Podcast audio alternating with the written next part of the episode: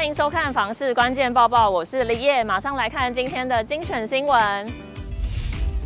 预售屋在交屋前有一个很重要的流程，就是验屋。那验屋呢，就是要检查房子的供电啊、排水是不是都正常可以使用，或者是瓷砖啊、地砖啊，是不是都完好没有破损。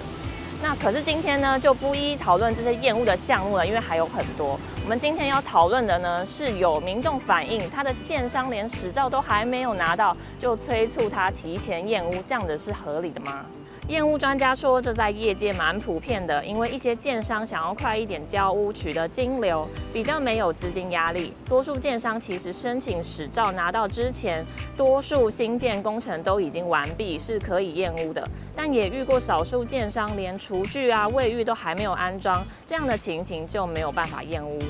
有些租屋族呢，会想要借由签长约的方式，像是一次签个两三年来降低租金。不过站在房东的角度来看，这样真的是好事吗？有人建议没必要签长约，直言签几年都没有用啊，提前退租都是没收一样的金额，不如一年一签，租客就会乖乖的，怕你明年要涨租。一年一签，每年要随时调整租金，才不会绑手绑脚。一年一签，除了日后想要涨租比较方便之外，也有人提到，对于日后房子要出售也是一种保障哦。因为哪天万一你有状况要房屋变现，代租约就是会减价因素。代租约的房子为什么在出售时会比较麻烦呢？宜兰职业不动产经纪人及地政士邱明芳曾指出，有租客的房屋在看屋验屋时都可能会拉长时限，碍于房客的隐私或摆设等因素，验屋时也有可能无法查验得很全面，甚至可能发生房客拒绝让买方看屋或点收。